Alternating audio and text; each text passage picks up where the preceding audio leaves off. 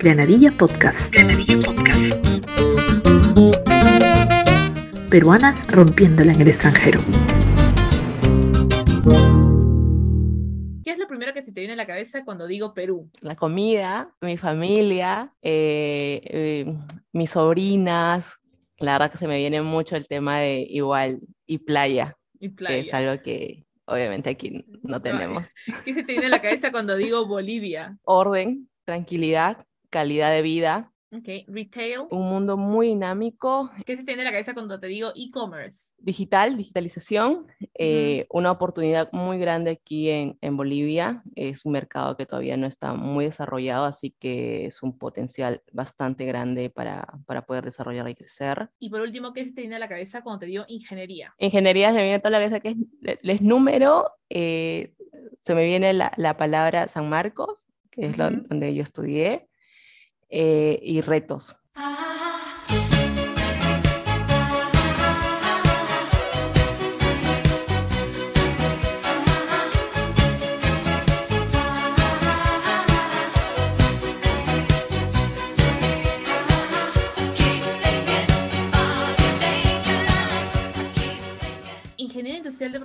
vive hace cuatro años y medio en Santa Cruz de la Sierra, en Bolivia. Su primera experiencia laboral fue en atención en caja en supermercados Metro, pasando por varios puestos y empresas mientras crecía profesionalmente.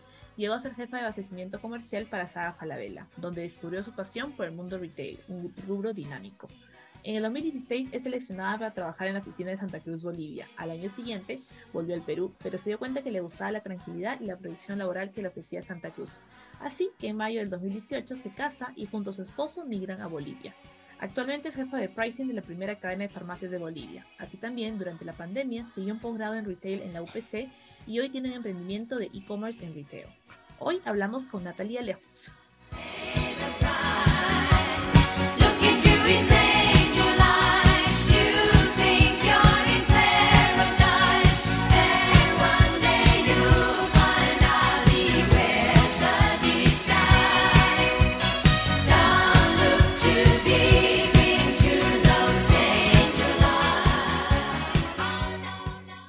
Natalie, bienvenida a Granadilla Podcast. ¿Cómo estás? Hola, ¿qué tal? Gracias. Bien, bien. Eh, emocionada, la verdad que es la primera vez que, que hago este tipo de experiencia, así Ujú. que un- una, una más para mi check ahí en la lista. Buenísimo, buenísimo. Yo feliz de tenerte porque así como es la primera vez que tú haces un podcast, es la primera vez que yo hablo con una peruana en Bolivia y como te dije antes de grabar, estaba emocionada de haber encontrado una peruana que la rompe en Bolivia. Y bueno, creo que es importante comenzar este episodio contando cómo es que terminas en Bolivia la primera vez. Entonces cuéntanos tu experiencia de, de todo el proceso de selección, de cómo llegaste a Bolivia. Ya, mira, es una, eso, es una historia bien graciosa que en realidad yo la, siempre, siempre que me preguntan la comento y, es como que se quedan, ¿de verdad? Yo, sí. Yo estaba trabajando en Falabella, allá en Lima, ya estaba un par de años en Falabella trabajando y eh, yo estaba justo en el rubro de todo lo que era abastecimiento logístico comercial. Veía todo lo que era el tema de las tiendas. Falabella en ese tiempo tenía casi como 38 sucursales a nivel nacional y eh, ya había rotado por las sucursales y quería más que todo yo crecer al, al lado comercial de la empresa, ¿no? Ya había visto cómo, cómo se desarrollaba ese lado corporativo y me llamaba mucho la atención. Entonces eh, decidí poder buscar nuevas opciones en ese lado del rubro. Entonces se da la oportunidad que publican una oferta de trabajo que ponen, eh, se necesita product manager, gerente de producto eh, para Santa Cruz. No pusieron más, no pusieron Santa Cruz de la Sierra, se olvidaron el de la Sierra y el, el Bolivia. Solamente pusieron Santa Cruz y eh, yo pensé, no sé si te acuerdas que por Miraflores hay una calle, una parte que se llama Santa Cruz. Entonces dije, ah, bueno, habrá una por ahí, ¿no? Entonces yo, bueno, ni corta ni perezosa, agarré y apliqué. Me, me llamó mucho la atención el tema de las funciones, me pareció muy interesante. Y postulé. Postulé sin saber, en realidad, y seguía igual trabajando en Falabella, en mis funciones. Y eh, pasan los meses. En realidad pasa un mes y me llega eh, un correo de que la preselección este, lo leo y me salen unas pruebas, todo, la- las resolví mediante la web. Y eh, ya luego de este proceso me dicen eh, para tener una entrevista, pero eh, oh, Skype. Entonces, este, yo dije, ah, bueno, este, la verdad es que dije, ¿será que estarán de viaje? No sé. Y yo en verdad seguí el proceso y ya casi en la tercera etapa, porque siempre era por Skype, y eran en horarios, me- siempre me hablaban como que el Lima está a la hora, entonces, eh, entonces para mí está bien. Entonces decía, y ahí ya pregunté y dije, ¿y, y por qué siempre es por Skype, no? No, es que la gerenta eh, siempre viaja y también hace procesos de selección en otros países. Ah, ya bueno, ok.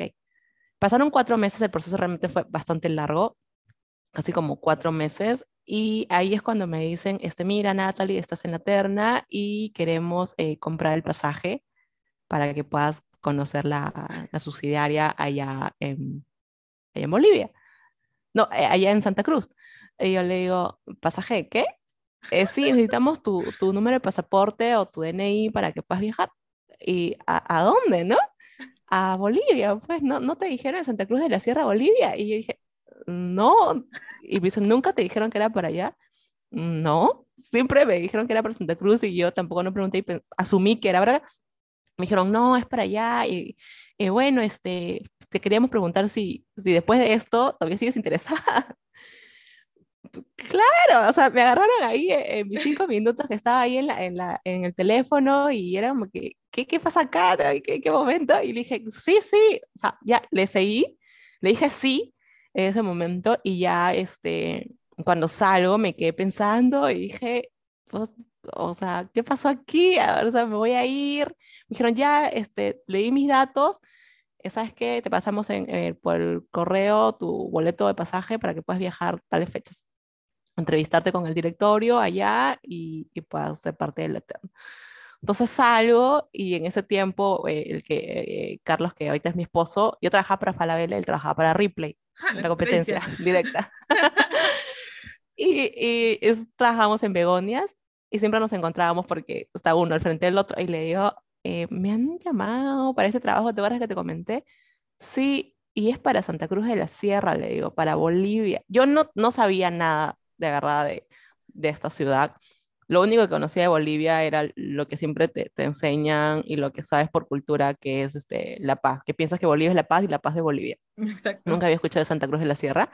Y él me dice, eh, ¿y tú sabes algo, no? Y me dice, claro, si Santa Cruz es, es, es la potencia económica de Bolivia, es la que está más llegada a la frontera de, de Brasil, es muy buena, es una ciudad de verdad este, que está en, en crecimiento, me dice. Y yo le digo, pero es para otro país. Y yo, como te digo, soy una persona que soy muy, muy pegada a mi familia. Y, y para esto, un paréntesis, eh, nosotros somos cuatro hermanos y todos son hombres, yo soy la única mujer. Oh, Y, y de mi familia igual la mayoría son hombres y yo, solo- yo soy la- una nieta. Entonces Uy. todos son varones. Y, y yo era como que, pero nunca he vivido sola, eh, nunca ni siquiera he- eh, me, me he independizado allá en Lima. ¿Cómo me voy a ir a otro país? Ese era mi miedo, ¿no? Y sola. Y me dice, no, andate, este, este, esta oportunidad no pasa dos veces y que tú no hayas sabido realmente, o sea, es por algo.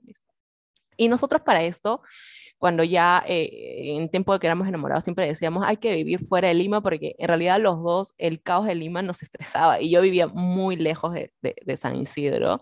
Me tomaba dos horas de mi casa al trabajo y cuando había tráfico, tres horas. wow. Entonces, eh, era muy estresante. Ya teníamos planes de vivir fuera de Lima, en Arequipa, por ahí, eh, pero nunca eh, se nos vino a la mente, oye, puede irnos a otro país. Y se dio así, así es como vine, bueno, me, aven- me, me aventuré, eh, vine a la terna, conocí, la verdad es que eh, la ciudad me gustó mucho, muy distinta, o sea, la otra cara de la moneda es lo que te muestran de lo que de repente es la parte del Ujú. occidente que es La Paz. Y bueno, me pasé el proceso, fui seleccionada y eso fue como en julio del 2016 Ujú. y al, me dicen ya tenés que venir a, a vivir aquí, eh, te vamos a ofrecer todo lo que es este, la vivienda, todo, y tienes que venirte en un mes. Y, y ya, este, salió, lo conversé con mis papás, en realidad mis padres siempre me, apoyaron, me, dijeron, si, es para ti, anda.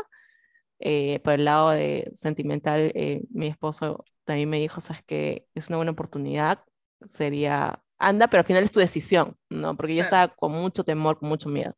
Y así es como vine, me, me, me, animé, de verdad con mucho miedo, con mucho temor, y, y vine la primera vez en el 2016 a vivir solita aquí en Santa Cruz.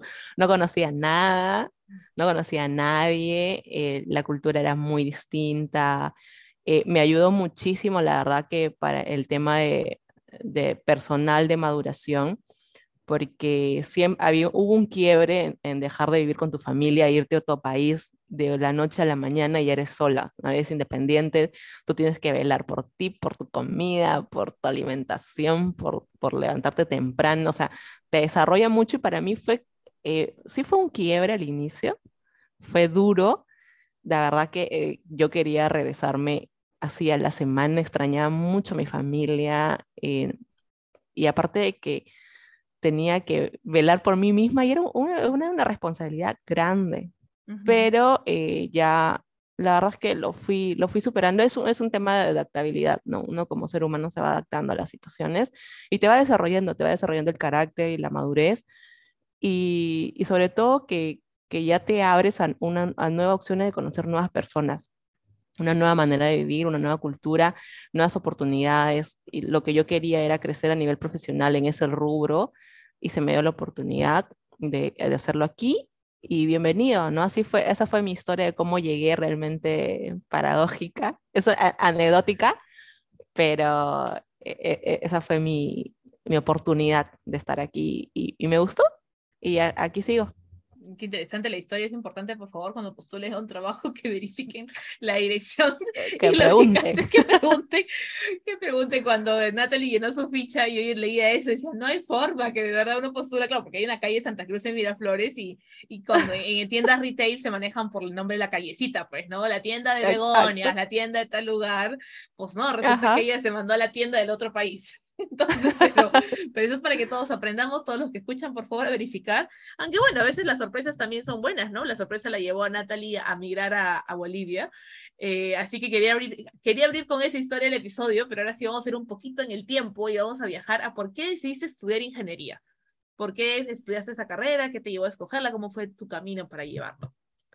Bueno, mira, como te contaba, eh, yo quería estudiar ingeniería química me gustó mucho cuando lo llevé en el colegio, eh, la verdad es que me apasionaba. Y eh, cuando salí del colegio, eh, bueno, mis padres me dicen que, que, vas a estudiar. Entonces, yo quería estudiar química pura, la verdad. Sería química pura, pero siempre hay ese temor o, o siempre hay e, ese de que, ay, y de repente si no hay mucha oportunidad de este, de este rubro en, en, en Lima para desarrollarlo siempre hay esos temores, ¿no? Y por ahí que igual también te dicen, ay, vas a terminar como profesor, eh, no estudies esto. Entonces, eh, empecé a averiguar y había ingeniería química. Entonces ya no era química, había, había la carrera de ingeniería química en San Marcos y eh, para mí mi meta siempre había sido igual ingresar a San Marcos desde pequeña. Mi papá es marino y yo siempre que iba al, hospital de la Marina, que está justo más abajito de, de la Universidad de San Marcos. Siempre miraba y decía, yo quiero estudiar en San Marcos, quiero estudiar en San Marcos, quiero estudiar en San Marcos. Fue un reto para mí. Y cuando averigué, había la carrera de Ingeniería Química también en San Marcos. Entonces, eh, yo dije, ok, voy a estudiar Ingeniería Química aquí. Le dije a mis padres, mi papá me dijo, ok, te vamos a apoyar eh, para que puedas estudiar en la academia y postules. Postulé tres veces a Ingeniería Química en San Marcos y no la pude agarrar. Mm. La verdad que no, y no la agarraba por un tema interno mío de, nervios. Yo, yo, iba a dar el examen y era tanto que quería eh, ingresar que me bloqueaba, me ponía nerviosa, se, me, me, ponía nulo. Me acuerdo muy bien eh, en, la, en, el último, antes de ya postular a ingeniería industrial, este, que dije, no, ahora sí la hago, yo he estudiado, me he rajado todo, me he amanecido estudiando, voy a ingresar. Me tomé mi agua de azar porque era muy nerviosa, llegué al, y estaba relajadísima no hice, o sea, no pude responder el examen, salí bastante frustrada de eso y no entendía por qué, ¿no? Y era un tema interno. Y mi hermano, yo tengo un hermano que es ingeniero industrial, y me dice, pero. ¿por qué no estudias ingeniería industrial y te especializas en la rama de, de todo lo que es este, química, ¿no? Porque ingeniería industrial es, es- abarca muchas carreras. Yo le dije, no, mira, ¿cómo voy a, si no puedo ingresar a ingeniería industrial, ¿cómo voy a ingeniería química, que es un puntaje un poco menor? Ingeniería industrial es mucho más peleado. Y me dice, no, pues intenta, me dice, "Mm, no sé, le digo. Y me dice, no pierdes nada. De repente ahí eso te ayuda a manejar un poco tu nerviosismo y quién sabe, me dice, puedes encontrar nuevas cosas. Y digo, bueno, ya era este, la última vez que iba a postular, ya tenía casi como dos años postulando Claro. y bueno, ok, le digo, postulé, fui a comprar mi prospecto de admisión, me ingresé por la página y ahí salía, ¿no? ¿A qué carrera postula? Y yo dije, "Ah, ingeniería química y ya, ingeniería industrial. Mira, fui, estudié, o sea, estudié, está estudiando igual, fui tranquila al examen. Fui relajada, di mi examen, me encontré con varios compañeros, di mi examen tranquila, así, así como en el término peruano, lechuga. Súper lechuga. la Súper hecho, va. Mi mamá me acompañó, recuerdo, y salí, me dijo, ¿qué tal? Bien, tranquila, la verdad que estuve ese día maravillosa en el examen, y llego a mi casa y me dicen, eh, me llama un amigo, me dice, oye, felicidades, cachimba. Y yo le digo, ¿pero de qué? ¿Por qué? Me dice, ingresaste, ingresaste en ingeniería industrial con buen puntaje. La verdad es que fue un sentimiento encontrado cuando vi, porque dije, ingresé a la universidad que quería, ingresé con un buen puntaje, pero con ese puntaje hubiera podido ingresar en un buen puesto en ingeniería química. Entonces fue, fue ahí como que ah, entre felicidad y un poco de, ay, o sea, ahí, ¿no? Pero eh, la seguí adelante, la verdad que las cosas siempre pasan por algo, igual como co- que caí aquí. eh, descubrí mucha, un- un mundo mucho más grande, una carrera mucho más amplia, pude eh, conocer un poco, un poco más de cada, de cada parte de la ingeniería química. Y eh, en el proceso del estudio, la verdad que empiezo a desarrollar mucho mi, mi lado logístico, mi lado comercial, y me apasionaba mucho más eh, que, que era lo que tanto, era algo que yo no conocía dentro de mí. Ujú.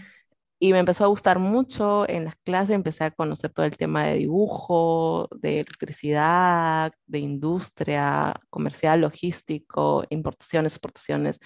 Entonces, eh, la verdad es que yo soy una persona, mm, no me gusta mucho el tema de las letras, soy una persona muy numérica desde muy pequeña, entonces siempre mi orientación fue por ese lado.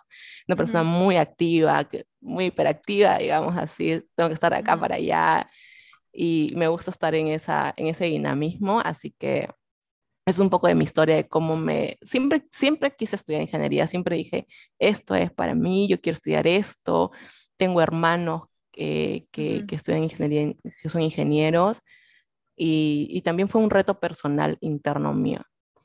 ¿No? Entonces, eh, ya cuando lo logré, eh, me abrí mucho más en ese campo, mucho más en ese rubro, y ya cuando se me dio la oportunidad de, de empezar a, hacer mis prácticas y a trabajar y a conocer ya mu- mucho más el, el, ámbito profesional, eh, ya empecé a descubrir y a poder aplicar mucho mi conocimiento, ¿no? Y, y ya empecé a crecer a nivel profesional.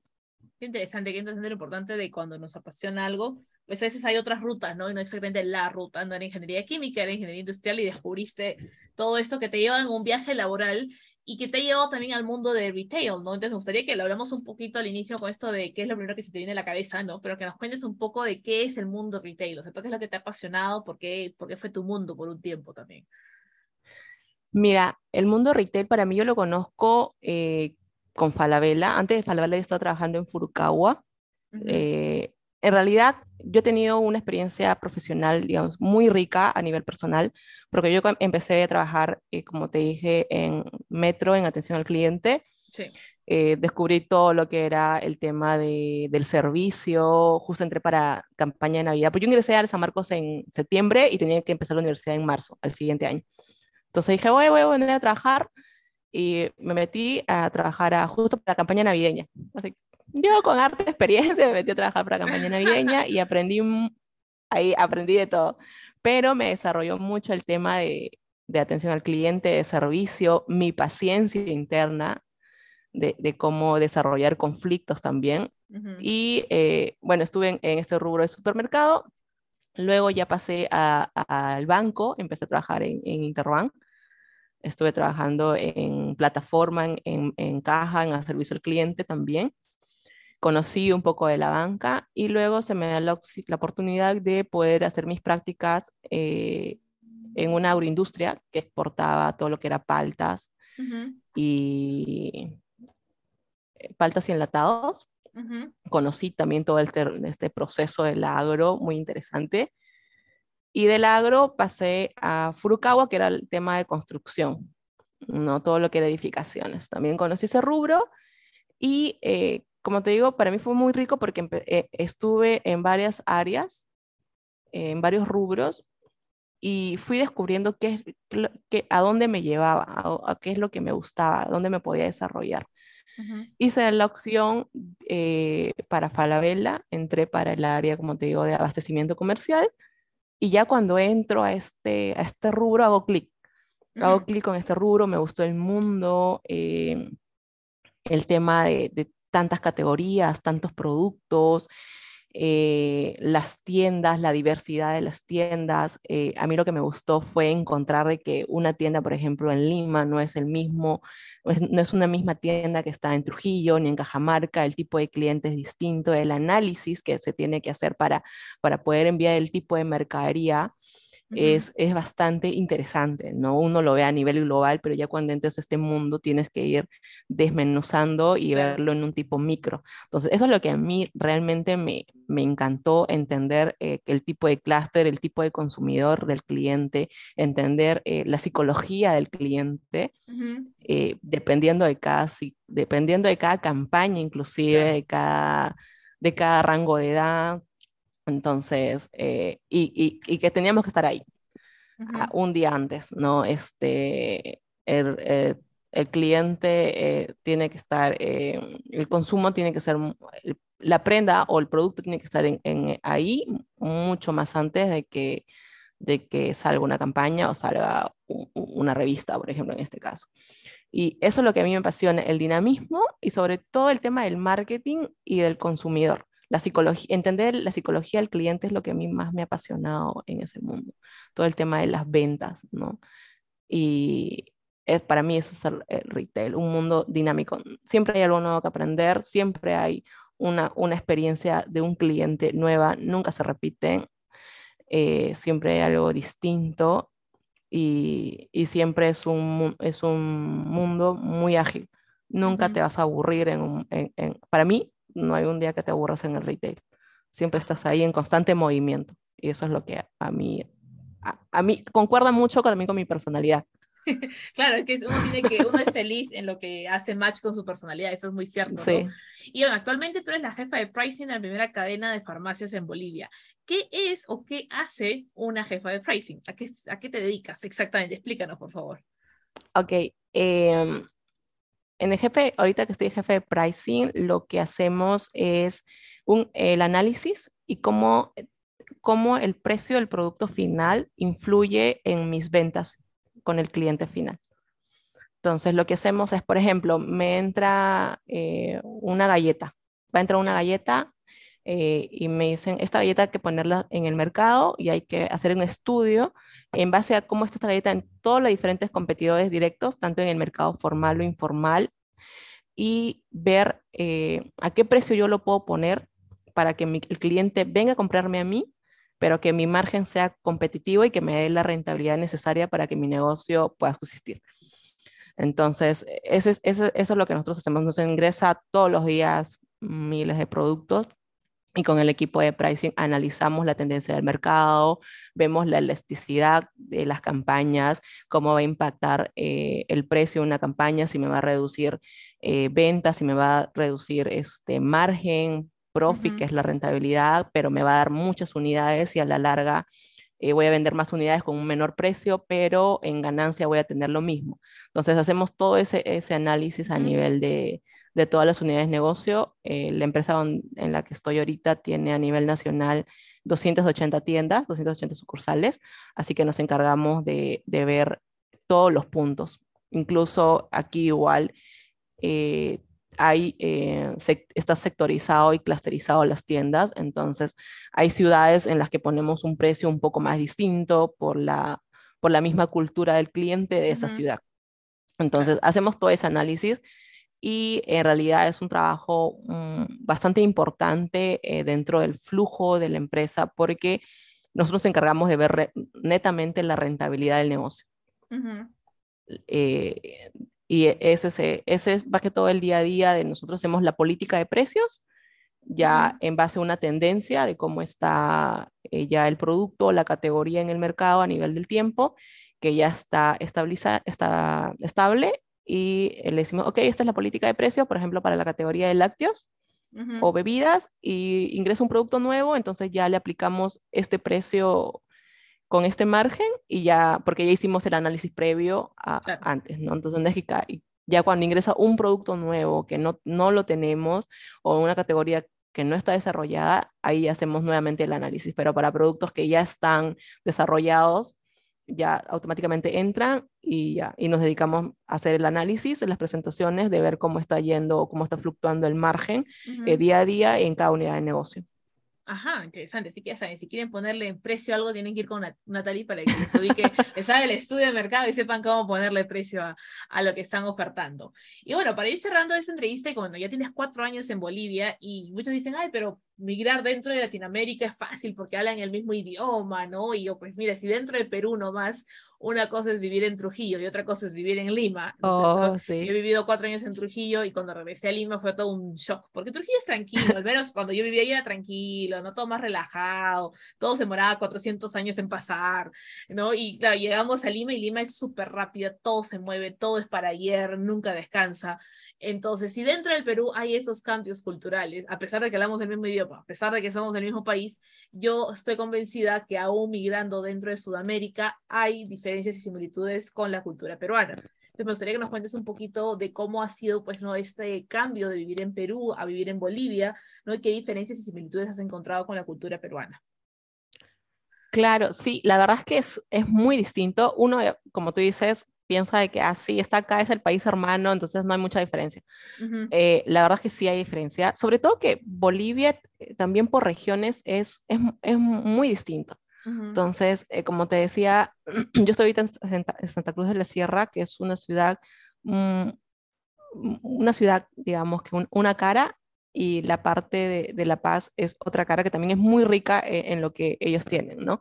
Las similitudes que yo encuentro con Perú es, en, es eh, bueno, en el tema, digamos, que un poco de, cómo es la convivencia de la persona, eh, en el tema de desarrollo y crecimiento, de crecimiento de oportunidades laborales, son, somos muy similares en el tema de, la cultura y de la alimentación, digamos que los productos que también tenemos son muy parecidos a los que nosotros tenemos en Perú, pero eh, lo que yo sí rescato y, y algo que, que sí no encuentro, digamos, en Lima, que, prácticamente he vivido toda mi vida ahí, o bueno, no toda mi vida, mis 30, mis 29 años, es que aquí, como te dije al inicio, yo tengo calidad de vida.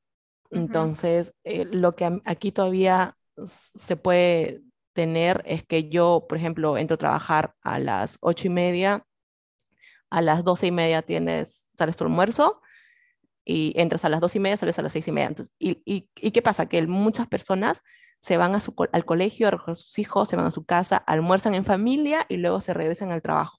Mm. Entonces, todavía se guarda eso, cosa que yo nunca lo he vivido en Lima. Las cosas, la ciudad todavía eh, le falta por crecer mucho y, crece ordenada, ¿no? Eh, aquí en Santa Cruz eh, crecemos por anillos, entonces tienes un anillo, segundo anillo, entonces va creciendo de manera ordenada hacia afuera. No es como que en Lima crece para donde haya hueco. Exacto, claro. Entonces aquí vas creciendo ordenado. Ya eh, en estos cuatro años yo he visto que ha crecido, hay mucho más gente, vienen, es, como que migran hacia Santa Cruz, pero sin embargo vas creciendo así y hay mucho terreno para crecer hacia afuera.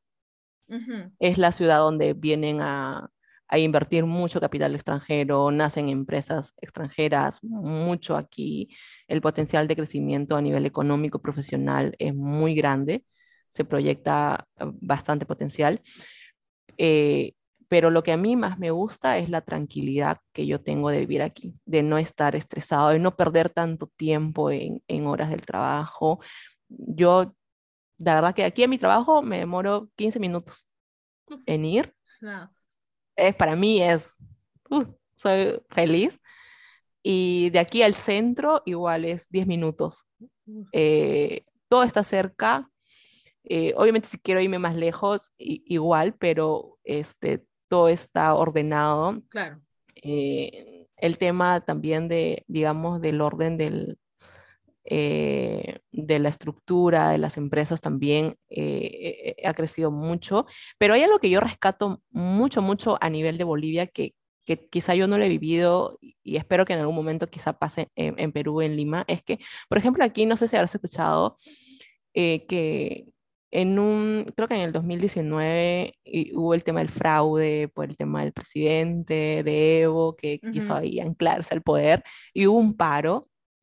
Aquí en Bolivia, cada vez que hay un tema de que no les parece, que, que, creen que no está yendo contra sus, que está yendo contra sus derechos o contra lo que ellos realmente están buscando a nivel, eh, digamos, este, de lucha, siempre hay un paro pero es un paro cívico donde se unen las empresas, se unen las personas, se unen las ciudades y todos paran. O sea, la economía se para. Entonces aquí como que la empresa dice, ok, yo, yo te voy a apoyar, voy a apoyar para que este, podamos luchar todos juntos en unidad y podamos llegar al objetivo. En Perú no, no, no puedo ver eso. Entonces somos muy, digamos que no, la empresa, yo no puedo parar porque pierdo dinero. Aquí en el 2019 paramos la economía 21 días. O sea, 21 días las empresas así se rajaron y dijeron, ok, vamos a, todos salimos a, marchar de manera pacífica. Eh, este, y, logramos, y logramos el objetivo. En ese tiempo se logró, eh, se logró que el presidente pueda, pueda salir del poder eh, por el tema del fraude que hubo y, y, se hicieron nuevas elecciones. Luego, el año pasado hubo también otro paro cívico por, eh, porque querían poner una ley que, que, que, que, no concordaba con los derechos de igual civiles. Igual paramos, si no me equivoco, fueron siete días en que igual las empresas se unen y todos marchan. Y ahorita nomás estamos eh, otra vez en, en, un paro por un tema de, de, un censo que no nos quieren hacer porque el, gobierno no, no, quiere apoyar ahí. Y, y, eso es lo que a mí realmente me gusta, la unidad que se vive. Porque no se une todo el país a una lucha eh, pacífica para poder pelear por los ideales y por lo que es justo. Y eso me gustaría realmente ver a mí allá, que, que, que no solamente el ciudadano, y, que sobre todo el ciudadano sea, sea consecuente, ¿no? Porque podemos, pueden haber luchas, pueden haber paros allá, pero te dura un día, dos días y luego es como que ah, ya se va dejando. Pero lo que aquí realmente lo que a mí me gusta ver es que pueden estar 7 días, 15 días, 21 días como en el 2019, hasta que realmente se logre el objetivo. y, y, aquí, nos, no, aquí nos rajamos todo, eh, ciudadano, empresa, todos. y si todos tenemos que dejar de, de, percibir un ingreso durante esos días, pero por algo que después va a ser beneficioso para todos, ok, todos nos sacrificamos, pero lo hacemos juntos. O sea, hay esa unidad. ¿no? Eh, hay esa unidad entre todos y eso es lo que yo realmente más rescato. Incluso mi mamá vino en el 2019 justo para este paro y ella también se quedó sorprendida y, y, dijo, wow, no, eso no, no lo vemos allá. Sí, no, definitivamente. esa, esa unidad que hay aquí no, es muy cierto lo que dices, ¿no? Muchas empresas en Perú piden que te pongas la camiseta para sus cosas, pero la camiseta, pero la, la, empresa no se pone la camiseta para cosas que pues podrían beneficiar a la población en general, ¿no? Que es importante también. Entonces, eh, ¿no? y algo que decías al inicio, el tema del transporte, ¿no? Yo acá, por ejemplo, en Israel me demoro 20, 25 minutos en ir al trabajo y porque, bueno, vivo como que en las afueritas, ¿no? Y una vez no sé qué, que había, que había una vaina que teníamos que ir a otro lado y, y era como una hora, y, una hora y media, ponte, ¿no? Que era fuera de la ciudad. Y mi jefe, ay, pero es una, una ruta muy larga. Y yo, disculpe, yo vengo de Lima, que para llegar al trabajo eran dos días en bus y si es que llegaba, ¿no es cierto? Entonces, este, yo vivía en Surco y trabajaba en el centro de la ciudad te imaginas el tráfico y todo, y si pierdes un bus y tienes que esperar el otro, y vas así todo apretadito contra la ventana y este, eh, robando oxígeno por la ventana o por algo, por lo que sea. Entonces cuando mi hija me dice, no, pero son 40, 45 minutos en bus, le digo, 45 minutos, le digo, por favor, yo recupero sueño en los buses de Perú, duermo, ¿no? Avanzo mis cosas, la mitad de mi día laboral era, era un bus en Perú, ¿no? Entonces, sí, es lo mismo igual que me pasa a mí acá cuando me dicen, ay, pero está lejos. Pero, ¿qué es lejos? Media hora. ¿Qué hablas? Le digo, ay, ustedes, ustedes se van a Lima y se mueren, le digo. Sí, no, obvio. Porque de verdad, o sea, acá se mueren. ¿Cómo puede para ser? Tel Aviv. Sí, es que es, es, es, es muy loco el tema del transporte en Perú. Yo vivo en Jerusalén y a veces por sabe motivos hay ciertas tiendas que solo están en Tel Aviv, ¿no?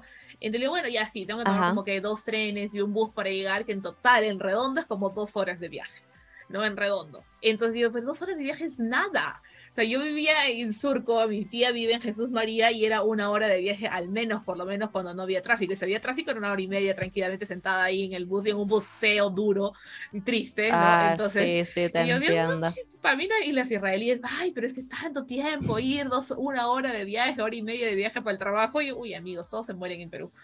Todo le, da, le da la crisis en Lima. Sí, sí, igual, les digo, ustedes se mueren. Yo igual vivía en Lima, vivía en, Caraballo, que está para el cono norte, y trabajaba en San Isidro. Un y, y, un viaje interprovincial. Literal. Y, y Carlos, bueno, que es, que es ahorita mi esposo, él vivía eh, en La Victoria, en Santa Catalina, entonces también lejísimo. Claro. Entonces, este, para mí, el tema del transporte si yo quería llegar a tiempo a, Falabella, tenía que salir a las 5 de la mañana para llegar eh, a las 8. Pues, llegaba, perdón, llegaba, salía, salía a las 5 y llegaba a las 6 y media porque no había tráfico y me quedaba durmiendo en mi carro hasta las 8 y media. Pero si salía a las 7, llegaba a las 9 y media, 10 de la mañana por el tráfico. claro, obvio. Obvio, no, no, olvídate, el tráfico en Perú. Mira, yo nunca quise aprender a manejar en Lima y he venido acá a aprender a manejar en Jerusalén porque la gente acá en Jerusalén se queja de cómo la gente maneja. Y yo, amigos, van a ah. manejar dos horas en Perú y se van a arrepentir de todo lo que han dicho, porque yo manejo acá y cada vez te meten en el carro, pero son súper respetuosos, por ejemplo, por el tema del peatón sí para el carro para que pase el peatón. A veces hay uno que otro loco, ¿no? Que también si te quiere pasar de gracioso, pero en general es súper ordenado. A mí me parece, me, encanta, estoy enamorada del tránsito acá y yo por eso manejo acá con tranquilidad y todo. Yo no quiero manejar en Perú. No hay monto que me puedas pagar porque yo maneje en Perú, porque me muere miedo, que me va a chocar el carro y salir volando por ahí con el carro y todo. Pero es que el tránsito y el tráfico en Perú es es un tema que merece un especial en Granadilla Podcast de hablar del tránsito en los países que vivimos. Bueno, Natalie, muchísimas gracias por estar con nosotros en Granadilla Podcast el día de hoy y que la sigas rompiendo en Bolivia. Gracias, gracias a ti por la oportunidad y igualmente espero que sigas recorriendo mucho más el mundo, recolectando historias de peruanas que la rompemos en el extranjero.